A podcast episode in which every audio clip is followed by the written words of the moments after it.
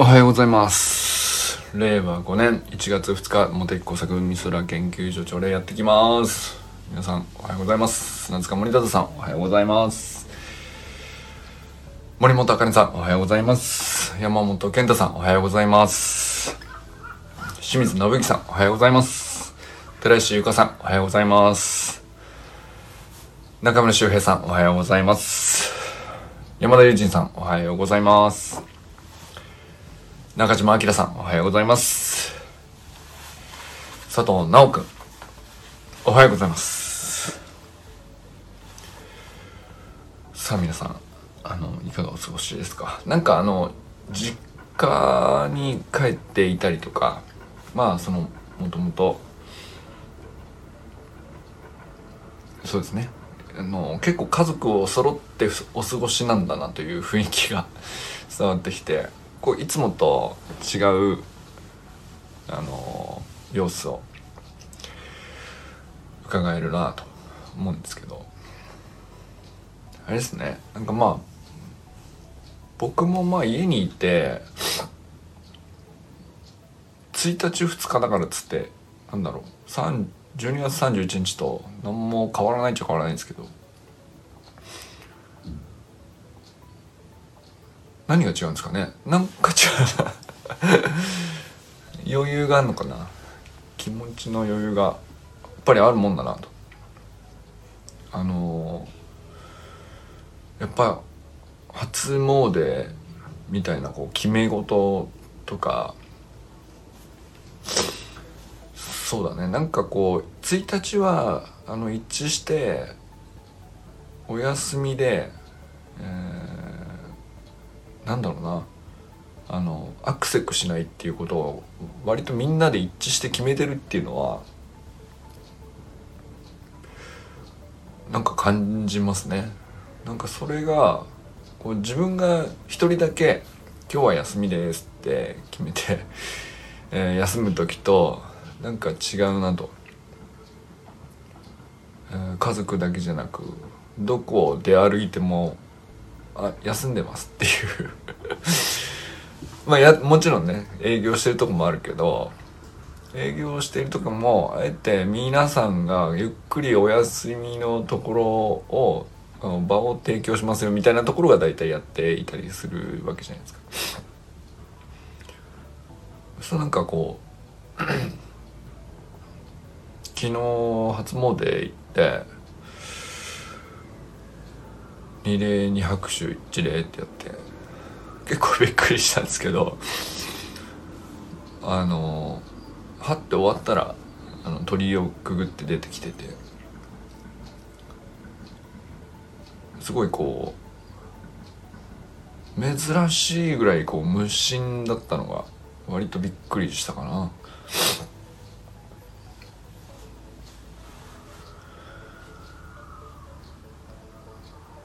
意外とこう毎年ねなかなか慣れないんですよね。そうちゃんと大晦日にお礼してとか、えー、初詣行って気持ち新たにっていうのは多分毎年やっているんだけど初めてかもしれないなっていうぐらいまっさらで無心っていうね。本当なんていうかいつも行ってる近くの瀬戸神社っていうまあちっちゃい神社なんですよで昼間は大行列で一回ねあの昼間に行こうとしたんですけど あのこれはダメだってなってもうほんとちっちゃい神社なんであのもう道路からはみ出してこうなんかその区画の町内ぐるっと回るぐらいこう行列になっちゃうんですよ。で一回あのこれは夜にしようっつって夜うんもう一回行ったら人っ子一人いないっていう状態で。そうなんかその観光地になるような神社でもないんでそんな夜になってまで並ぶっていう感じじゃなくて本当地域の方があの良き時間にあの集まるっていう感じだから、まあ、ちょっとね、えー、日が暮れてから行き直してもうだからあのおみくじ箱の営業が終わってて引けなかったっていうね。そんな感じでしたけど。あおはようございます。あ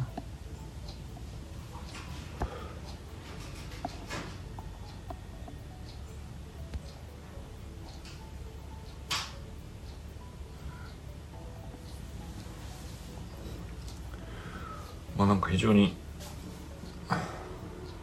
まあ、何の意味があるかかよくわからないんですけど非常になんか珍しい、えー、頭の中の状態というかあ無だと思いました。気づいたら鳥居をくぐっていたという、うん、鳥居から出ていた出ていたですね、はい、でもなんかあのーごい些細なことなんですけど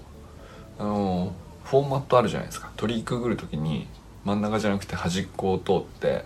まあ、端っこで入る時に一回一礼して入るとかまあお参りも二礼二拍手一礼とか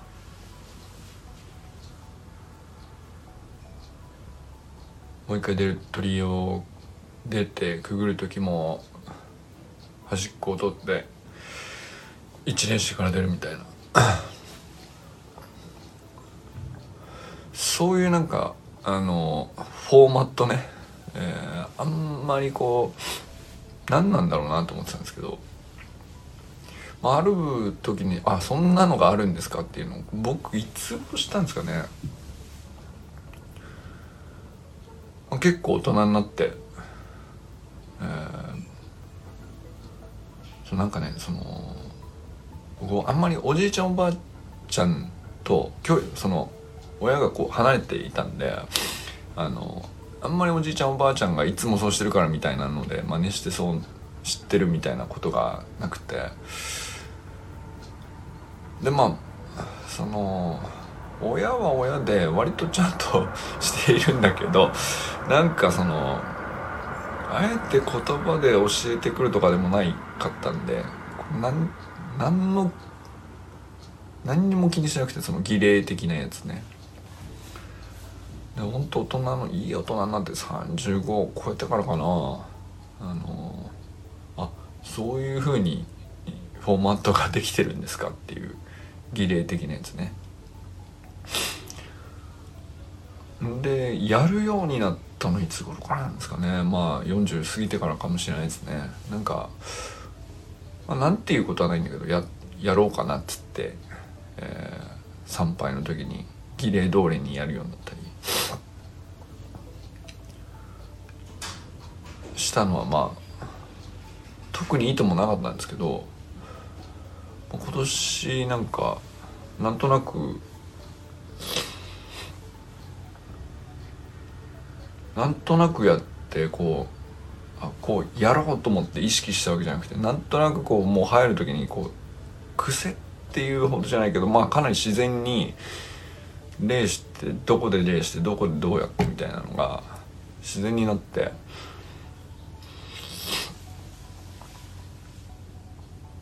で無心になったことと結構大関わってるなと思ったんですよね。あこれこのフォーマットってあの雑念を消すためには結構重要な役割してそうだなっていうね。ことを思ったりしましたね。うん、特になんかその深く強い信仰があってもなくてもまあ最低限の本当に簡単なあのフォーマットじゃないですか。形式。どこでレース。その練習しなくても誰でもできるわけですよ取りくぐる時に端端を通るとかまあ右でも左でもいいからあの真ん中をちょっと下げて、まあ、真ん中はその神様が通るからみたいな立て付けだったと思うんですけどで一礼してから入って、えー、お参りするところではあのお賽銭投げて。二礼二拍手一礼ですか。なんかねあのたかが礼なんですけど一礼ね。一礼する。まあ二礼でも一礼でもいいんですけどすごい姿勢が良くなったなと思って。自分でですよ。見えてるわけじゃないんです。見えてるわけじゃないんですけどあうまくできてる感じがするなっていう。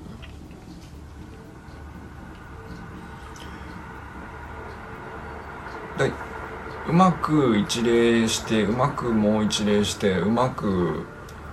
拍手してなんか本当になんか整ったみたいな感じですね。でそのこう体のフィジカルがこう自然にできてすごいいい姿勢取れたなと思って。でそれがこう形式通りに終わってもう一回鳥居で頭下げるみたいなこ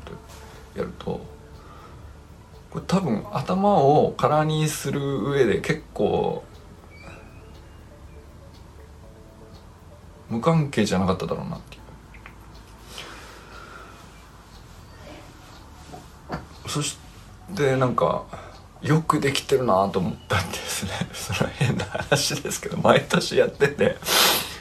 毎年やってんですけどで別に珍しくもなんともないし誰でもできるお作法というかそれを46歳のお正月になって初めてじゃないですかね。なんか霊がちゃんとできたな。っておかげでどうやらその霊がちゃんとできたおかげで頭が一瞬なんですけど本当に一瞬。空になったことをすごく実感してですね。うわ整ったと思って。すげえなんか不思議な体験をしまして。あこれはいいお正月だと。あのまあその一日の過ごし方とかは別に大して何も変わらないです。そのまあゆっくり過ごしたと。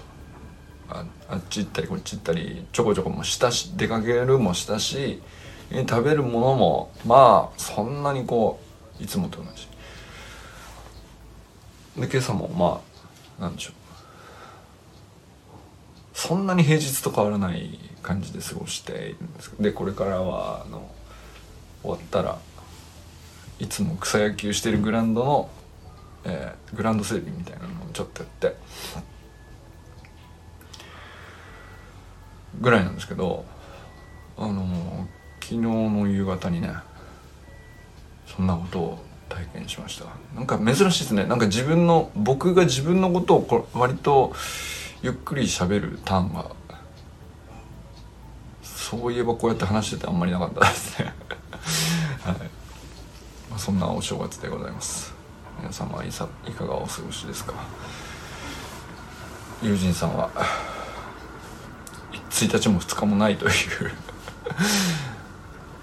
まあね動物そうそうするとなんかこう家族として付き合うという形になるのか仕事としてむ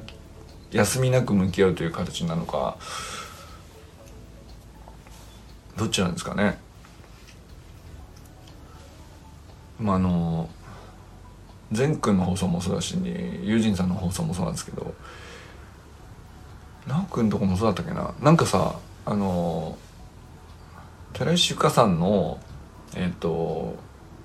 コーチング仲間コーチング実践講座の、えー、お仲間の方で西村さんっていう方がいつもね文江さんあの僕の放送もそうなんですけどすごくよくコメントを入れてくださってて、まあ、僕の中では準 サロンメンバーみたいな状態なんですけどなんかあの西村さんがそれを受け取ってくださってるんだなっていうこうこうコメントから伺えるじゃないですか。でそれがこうユージンさんのところについてるコメントも善くんのところについてるコメントも直くんのとこもそうなんですけどあと周平さんのとこもついてると思うんですけど。文江さんはだからサロンメンバーじゃないんですけど文江さんのところにサロンメンバーを通じてそこその話が伝わって文江さんこうなんかすごくハッピーになっておられるっていうことがなんかねすごくなんで嬉しいんでしょうねっていうくらいすごく充実感があるんですよね。本当ありがたいですよね。なんかその僕の放送に直接僕来たコメントではなくてゆうせんさんの放送のところについているコメントを読んでなぜ僕がありがたいと思うのか 不思議なことなんですけどうんなんか放送の中身以上に文江さんがそれを受け取れたんだと。それを共有できたんだっていうのが。うん。すごくなんかね充実感を感じるというか。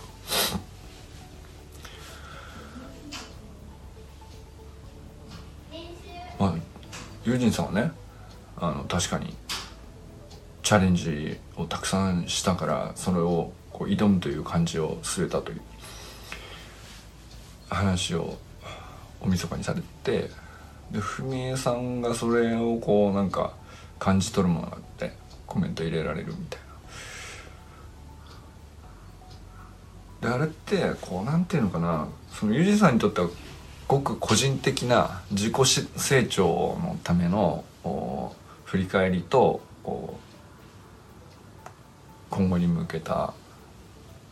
自分のための言葉のようにも思いますけどそれであってもあれだけこう受け取文江さんみたいにねちゃんと自分文江さんにとって大事なものとして受け取る方がおられてもう価値を感じてくださってると思うんですよね。だこういうふうになんか「勝ちだよ」あげますっていうふうにしてないんだけどあ素晴らしいですっつって受け取ってくれる人がたまに現れるっていうのが僕それが見たかったなと思ってたんだと思うんですよね。だから記録した方がいいよねっていうのをずっと思ってたんだなと。記録にずっとこだわってたんだなと。えー、発信のクオリティとかじゃなくてクオリティその発信ってなると途端にクオリティが高いものだけが許されるっていうその縛りがなぜか自動的に自分にもかかってて多くの人にもかかってる気がしててでもその縛りいらないってずっと思ってて、えー、少しずつこう外す活動をしたいなっていうことがあのこのサロンのね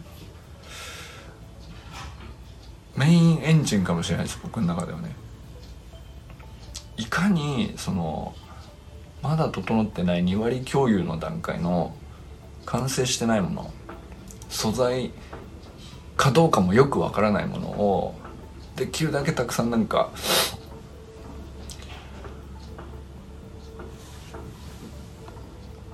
記録に残してでそれをしかもそのサロンの中の俺たちのもんっていう風にするんじゃなくて 公の場所に、えー、ポンって置いて消えないようにしておくっていうそれに何の意味があるかは本当うまく説明できないんですけどあ僕は果てしなくこうそこが一番重要だと思ってるっていうなぜか分かんないです。うまく説明できないんだけど。だからそのどうでもよければよいほど僕は嬉しくなっちゃうしどうでもよいものを残すっていうのは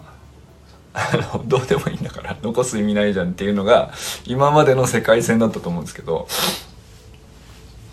どうでもよいものを残しといてくれてありがとうって思われる日が必ず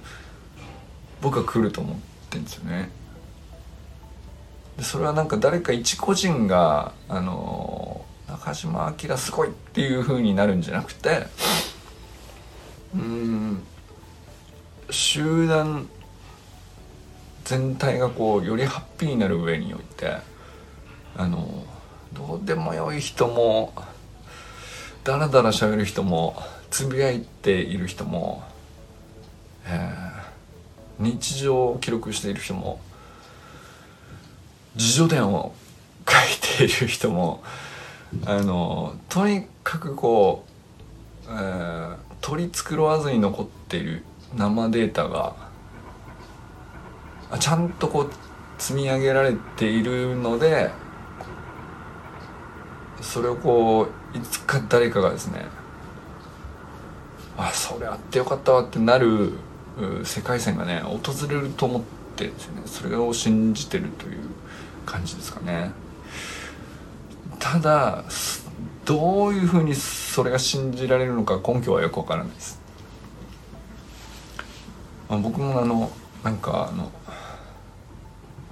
例えば YouTube はあの YouTube チャンネルとか言って、えー、2010年からねやってるからもう12年、えー、チャンネルがあるわけです。だけどコンテンツを提供してるみたいなそのチャンネル運営をしてるわけじゃない。んだよね事実上なんかあのハードディスクみたいな使い方をしてるからとりあえず撮っとこうみたいな。で物理的にこうパソコンのディスクがすぐいっぱいになっちゃうし iPhone の中身も全部いっちゃいっぱいになっちゃうからあのとりあえず全部 YouTube に上げとくみたいな。ああかねさんおはようございます。それをやっていたらあのまあ公開したものも非公開のものも、まあ、半々ぐらいかななんだけどやっぱり長くやってるとどうでもいい動画もたくさん、まあ、9割方どうでもいい動画なんですね。でだけどそのじゃあ1割割とこういい動画であのなんていうか今になっても参考にしてくれる人がいたりとかテレビ局からこの素材使っていいですみたいなのがたまに来たりとかそれするんだけどでそれってじゃあまあいい素材なんですよ結果的には。だけどアップした時には、えー、そんな風に使われるとは全く予想してないしいい動画だから撮っとこうっていう風にアップしたものではないなかったりするんですよね。だからアップした時点では何もわからない。だけどとりあえず上げといてよかったなっていう。で100個上げといたらあの全部100個ともどうでも良さそうげな動画なんですよ。あ1個ぐらいはなんかこうちょっとね、えー、見てほしいなみたいなのがあるんですけど聞いてほしいなってことを喋っていたり、えーまあ、そういう動画に限ってまああんまり広がらないですけど。まあでもいいんですよ。でそれもたまにやりつつ、うん、基本的にはもうハードディスクとしてとりあえず取っとくかみたいな感じでアップしてるから99個はほぼどうでもいいなという誰が見るんだろうな。誰も求めてないよなとか。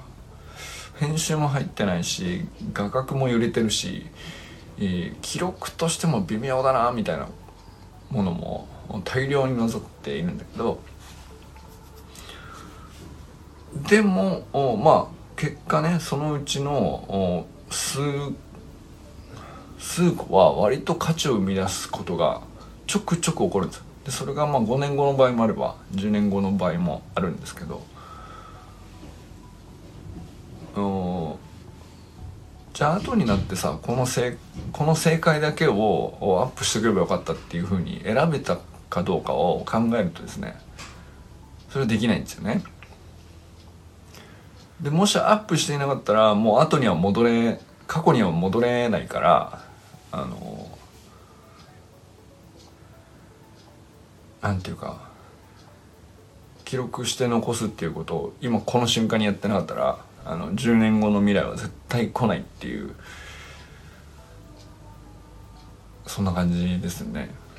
うん、なんか一時記録の地道な積み上げの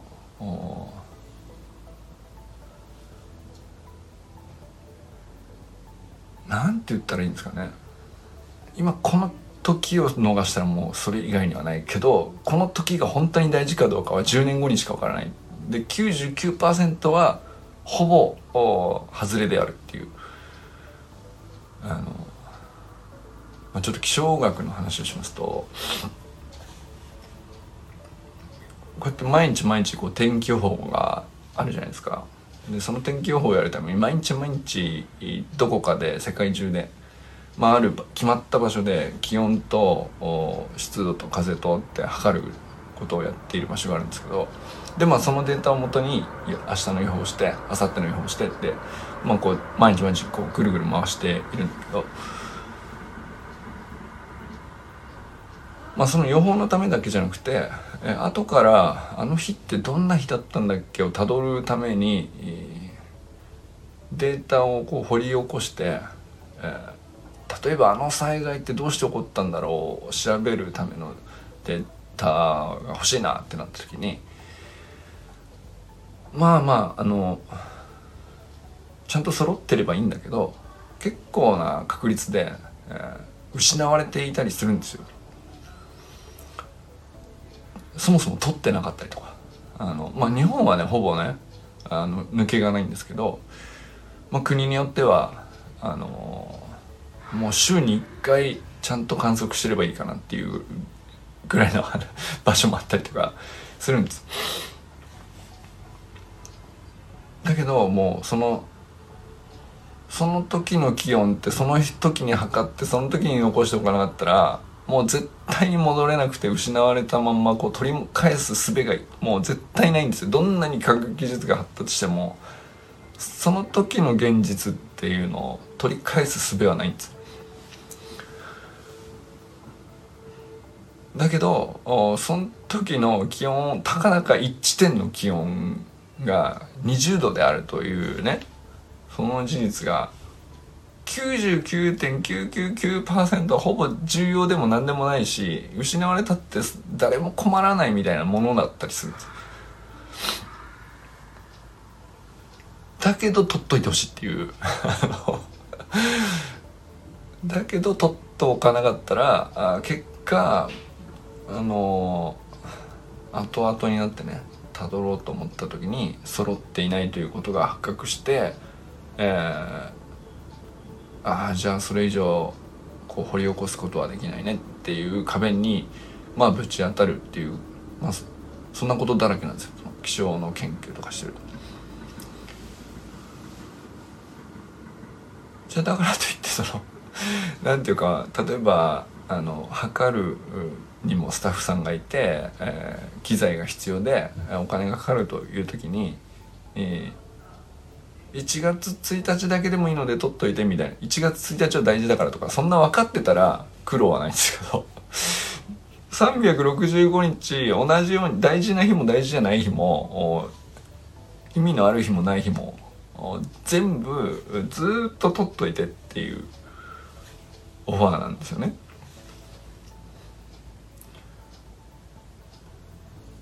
で僕はなんかその感じとこう重ねてるんですよ。自分がこう意味あったりどうでもよかったりどうでもよくなかったりなんかふわふわしてるけど残してた方がいい気がするっていうものをちゃんと記録しておくことに価値があるっていうのとその気象観測のデータがあの記録されているだけでこうすごい後々に価値を生むっていう。例えばあ地球全体の平均気温が0.1度上がったのか0.1度下がったのかみたいな話をするのに100年後にならないと答え合わせができないみたいな。話がそうそういう世界でこうものを考えたりしてるわけですよ。で本当のその0.1度上がるとかって話って本当なのと。本当に0.1度上がったのと。100年前と今とで測り方違うんじゃないのとか誤差が違うんじゃないのとかあの測ってる、地点が違いすぎるんじゃないのとか個数が全然違うんじゃないとかデータの数が。それをイーブンにしないと比べられないんじゃないのと。でそういうことをこういろんなこう要素があって、まあ、確かになと。本当か嘘か分かんないなっていうことを延々こうじゃあ本当っぽくするにはどうすればいいかみたいなことを延々その0.1のの本当か嘘かのためにうん、まあ、白黒は永久につかないんですよ。でグレーの白により近いのか黒により近いのかをちょっとずつちょっとずつこう色をコントラストをはっきりさせていくためにこれはまあないなと。逆にそこまでして考える必要のない0.1度であると。いうふうに結論を持っていくかあのこの0.1度は意外に無視できなくていずれこの0.1があプラス0.5になる本当の予兆でありそうだという。ところをこう突き詰めるにはどうしたらいいんだみたいなそのそういう細かい話をして 細かい話を。延々その何百人何千人何万人の研究者が何十回も何百回も何万回もこうやったらより確からしいんじゃないかとかこのデータとこのデータをあえて捨ててこっちのデータだけを使った方がより確かなあのことが言えるんじゃないかみたいなことを繰り返していややっぱりそれ違うんじゃないみたいな。それやそのせっかく苦労して、えー、結果を出してこれ成果ですって、えー、まとめて論文にしてこうなんですよ。まあ何人かがこう審査して認めればあのそれ公表されるわけなんですけどというふうに苦労した末に出されたものがあの簡単にひっくり返されたりとかっていうことを何百回何千回と繰り返して生き残らないと真実ではないっていうふうに。で生き残ったとしても真実かどうかはまだ確定していないという態度。ただまあ限りなくこれが今んとこ本当っぽいよねって言ってるだけのことだけが生き残り続けるっていう。それをなんかこう科学っていうんですけど。だから白黒は永久につかないつけない態度が科学なんだと思うんですよね。だまあそういうこうなんていうか世界になってくるととその一人の人間がこう自分の頭で考えてどうでもいいかクオリティが高いか低いかとかっていうので判断して捨てたり残したりみたいなことを考えも及ばないようなレベルで実はそれ実はどうでもよくないんですっていうことがあの後々に分かるっていうことが往々にして起こるんですよ 無数にあるそういう例が。まあ、それはその僕は気象学者海洋学者だから気象学海洋学のデータにおいてはそれが起こるということを知ってるんだけどそれは何だろうな気温だけの話なのか水温だけの話なのかって言ったら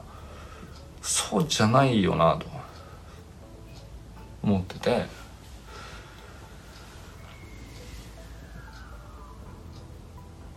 人が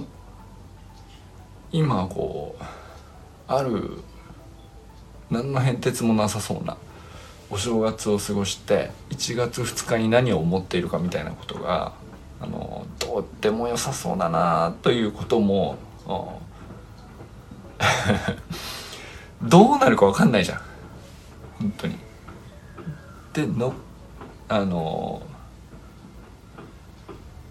どんな価値を生み出すか分かんないんですよ。だから俺そこには自分で、えー、判断を入れな入れずに、えー、うまく喋れたとかあのうまく喋れなかったとか何を言いたいのか自分でもよくわからないとかあの、ま、今日特にその状態で今喋ってますけど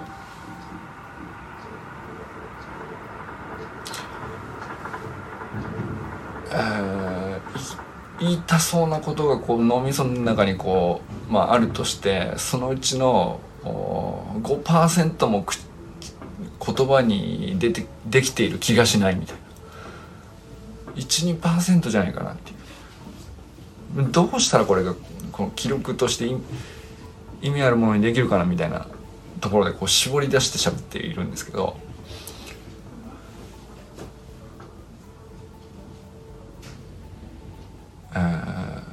もうなんかあのできればクオリティ上げたいです。持っていることの100%をよくわかるねその感じよくわかるわ伝わるわ。後でパッと見たらすぐその何を考えてたのかすぐわかるわっていう言葉に置き換わったらいいなとも思うんですけど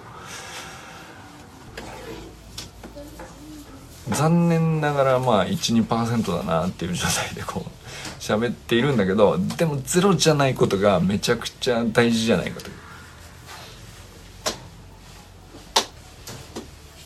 今日こうやって喋って残さなかったらあのゼロなんですよね。僕が何を考えこの1月2日の、えー、9時半頃に考えていたことがあのゼロで、えー、通り過ぎていくか。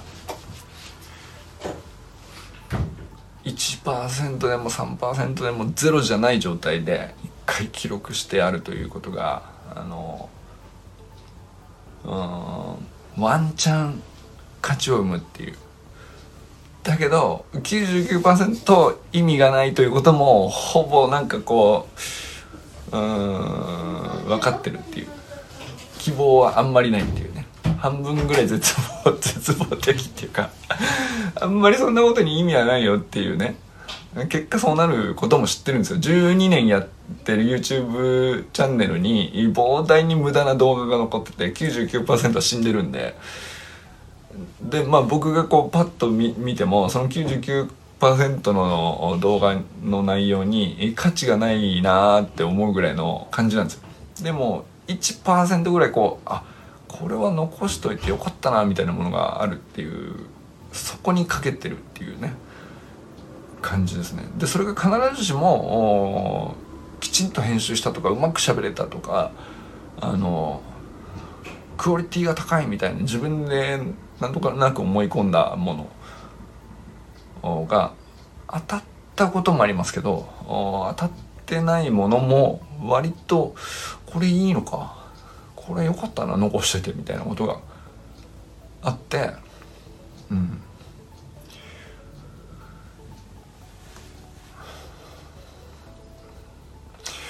それをねなんかねやっぱり改めてこう思ってて、えー、2023年にこれをやるぞみたいな決意とかは特に 実はないんだよね。ないんだけどお引き続き俺はしつこくねこの意味があるかないか分かんない自分の記録をひたすら生で残していくぞっていう狂気です。ちょっとあの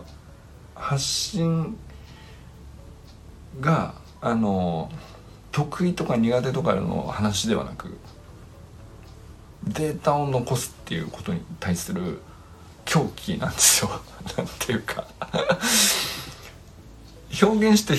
えー、評価されたいとかの狂気だったらあの例えば中田敦彦の YouTube 大学見たら狂気を感じますよね。素晴らしいトークだと。そしてそのトークを磨くエネルギー源はもう彼の狂気によって支えられている。ああ芸人だな。そして評価を得るに至ったと。20年の時を経て、えー、栄光盛衰を繰り返して乗り越えて乗り越えて、えー、500万人登録に行くまであれほどこう血と汗と涙をダダ漏れにしながらこう、えー、のたうち回って凄まじい競技だなというまあ なんかそういうことってあるじゃないですか。でかっこいいなと思う人もいればダッセーなって思う人もいるかもしれないけど納得して生きてるんだろうなという美しさがあるというか。あれってこう目に見えていて自分でも納得しやすいと思うんですけど何ていうかこう意味があるかないかもよくわからないデータを記録してやるぞっていうところに僕はき 多分狂気があるんですね。どうやら。どうやらそうだと思う。でそれはおそらく評価されたいとかじゃないんですね。なぜ残したいのか意味がわからない僕は。自分でも。えー残したところで、ー、こんな世界になったらいいよねとかでもない。ですらない、うん、なんだろうな。野望でもなければあの目標でも目的でもなくあんまり言ってなかったですね。その茂木工作海空研究所では割と皆さんのお役に立ちたいなっていうのこれは本心であるんだよ。あるんでその皆さんの活動をメンバーの活動をひたすらうん僕なりに応援できたら嬉しいなということはふわっとは思ってるんだけどそれと裏側にもう一つなんでこんなことやってんだろうっていうのをよくよく考えたところどうやら欲望ではなくて あのなんでこんなに残したいのかよくわからないけどもデータを。なんでこんなにデータを残したいのかわかんないけどなんかもう全て残したいっていう。その狂気が俺にあるなって思ったかな、うん、だからでもその本当にさあのそれこそ本当に素晴らしいものを見ても素晴らしいなって感動できるんだけど本当にどうでもいいなっていう話も嬉しくてしょうがないわけよ。これ本気でそう思ってるわけ。